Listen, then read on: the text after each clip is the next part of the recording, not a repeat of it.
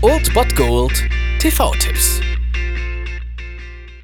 Tagesagt und moin, hier ist wieder euer Filmkonsigliere Margie und wenn ihr auf Fremdschämen TV von RTL verzichten könnt, aber mal wieder Bock auf einen anständigen Film habt, dann hab ich vielleicht genau das Richtige für euch, denn hier kommt mein Filmtipp des Tages.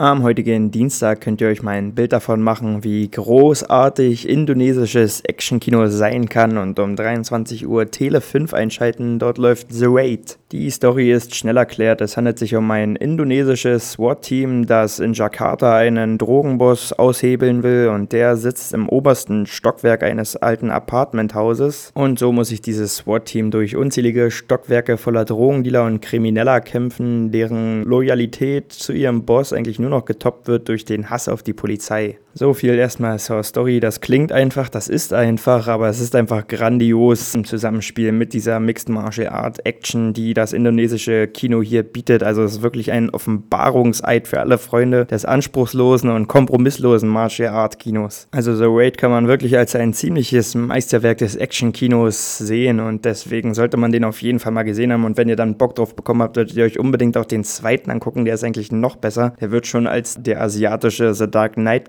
gefeiert und von daher macht nichts falsch und schaltet um 23 Uhr Tele 5 ein, The Raid. Das war es dann wieder von meiner Seite. Ihr habt wieder die Wahl zwischen Filmriss und Filmtipp und ansonsten hören wir uns morgen wieder 13 und 19 Uhr oder on demand auf Ernst FM. Da gibt es auch einen Trailer für euch und ich bin dann mal weg. Macht es gut, Freunde der Sonne.